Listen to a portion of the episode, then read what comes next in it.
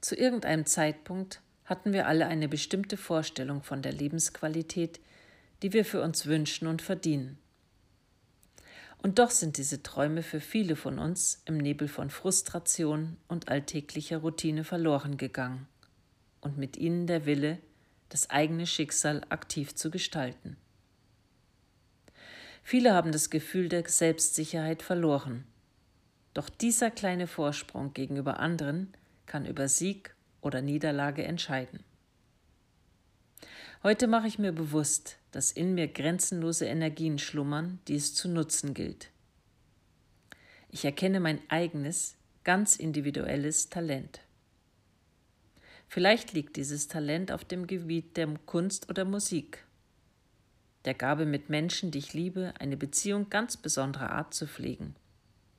Vielleicht bin ich ein genialer Verkäufer, ein Erfinder, ein gewiefter Geschäftsmann oder ein Überflieger in meinem Beruf.